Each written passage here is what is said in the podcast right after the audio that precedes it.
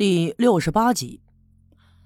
其实赵村长根本就没想到这王革命会跑到东山上，他更没想到王革命的反应是那么的激烈。王革命从小没爹，日子过得很苦，后来还是赵村长把他娘王兰花提拔到了村部当了妇女主任，并且对他们娘俩的生活很是照顾。王兰花感谢赵村长的恩德，所以啊，工作起来特别的认真。这些年，村里的妇女工作干得也不错。那么这样一来，王兰花家的大事小情，再遇上什么转不过来的弯都找赵村长给做主。后来有人闲着没事就说：“这赵村长没老伴儿，王兰花的没男人，不如啊，就撮合两家并做一家得了。”赵村长倒是有那份心，但是王兰花却死活不同意。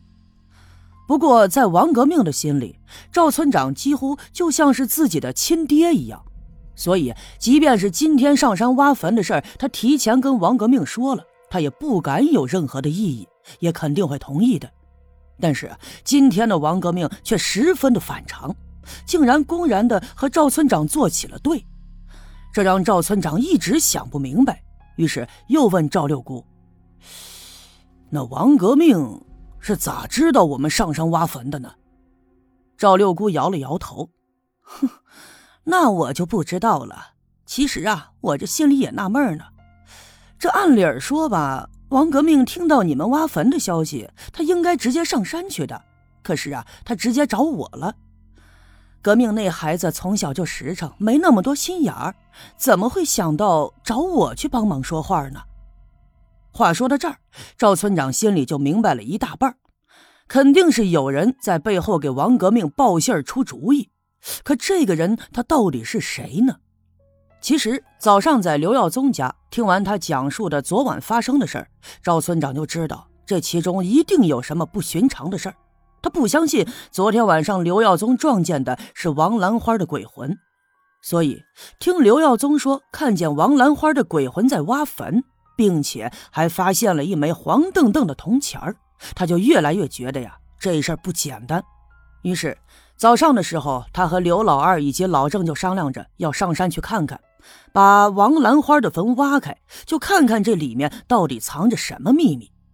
但是这个决定也只有这几个人知道，又是谁传出去的消息告诉给王革命的呢？这事情看来是越来越复杂了。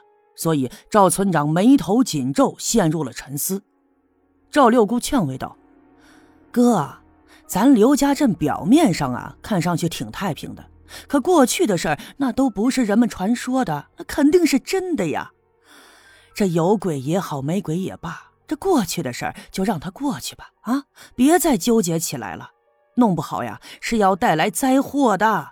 这都死了俩人了，可别再出事儿了。”听了赵六姑的一番话以后，赵村长沉默不语。他坐在椅子上，眼睛望着窗外，闷头抽烟。事情呢，暂时告一段落。刘老二离开了村部的院子，送他娘赵六姑回家去了。我也拄着棍子，一瘸一拐的回到了我的屋子。进屋之后，才觉得浑身上下一阵阵的疲惫，受伤的右腿是酸痛不已。所幸我坐在炕上，靠在行李卷上闭目养神。虽然说这一趟啊，我什么都没干，来来回回的也有人背着，但可能是养伤这段时间以来，大多时间都闷在屋子里，所以啊，身体有些虚弱。赵金凤见了，就瞪着眼睛训斥我：“哼，活该，还不是你自找的，自己身上有伤还不清楚，非要跟着上山，你瞎折腾个啥呀？活该你，疼死你才好呢。”他一边埋怨着，一边叮叮当当的在厨房里干活。锅里头稀里哗啦的烧着水，闻味道应该是在熬汤。我的腿突然间疼了起来，我一时没忍住，不禁“哎呦”，我就叫了一声。赵金凤听见了，连忙扔下手里的活计，三步两步的跑到我的跟前，皱着眉关切的问：“ 咋了？是不是这腿又疼了？快快快，给我看看。”他把我的裤腿往上挽，露出了包扎着的伤口，轻轻地揭开了纱布，一看，原本愈合的伤口，它又有一块裂了开来，已经浸出了血，还有一些黄色的粘液，这看起来是已经感染化脓了。看到这样，赵金凤的眉头一皱，眼圈当时就红了。他呼的一下站起身，转身就往外走，一边走还一边冲我说：“喂，你在家老老实实的待着啊，我去找白胜利去。”他动作麻利，话音刚落的功夫，就已经走出去很远，吱呀的一声就推开了村部的院门。不一会儿的功夫，赵金凤带着白胜利来到了村部，进到了我的屋子。白胜利一看我腿上的伤，这嘴里头啧啧了几声，就冲着我呵呵的笑了起来。哟，哎呀呀呀！你看看，你看看，我说嘛，咱们金凤就是会心疼人。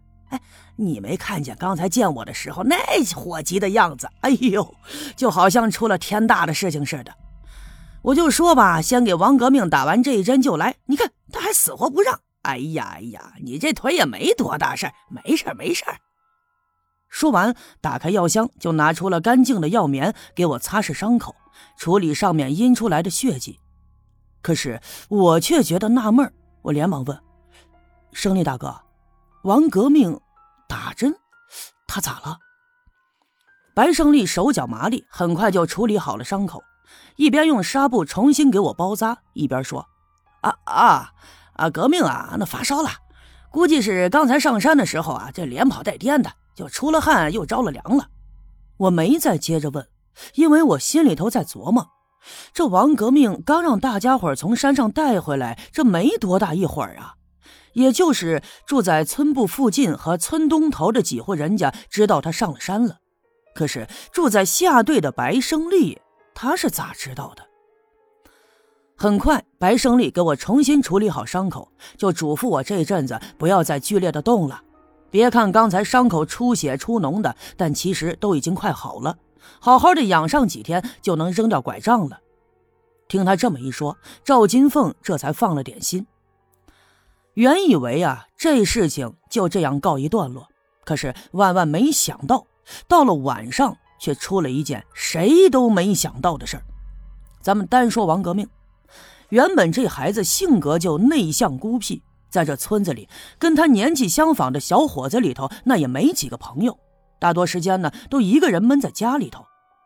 自从他娘王兰花突然死去了以后，他这精神状态那就更不好了。每天一到三更半夜，他就睡不着觉，总觉得自己家的屋子后面就好像有动静。有时候啊，实在受不了了，壮着胆子跑到后面去查看，但是什么异样都没有。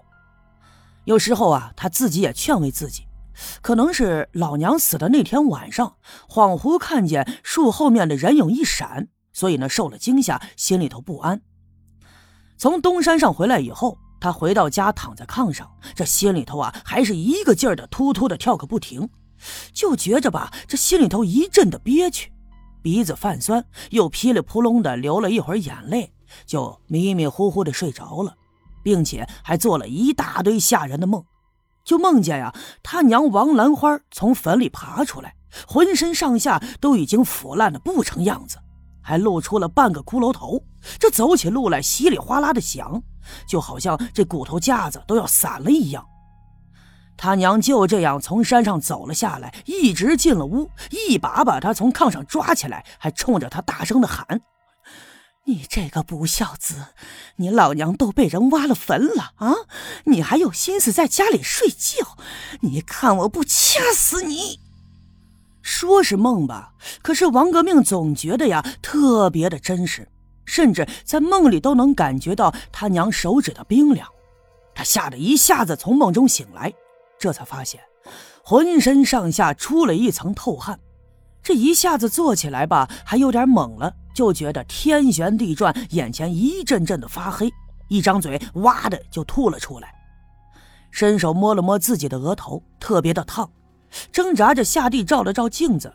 还发现自己的脸呐，已经红得发紫，嘴唇干裂，还爆起了白皮。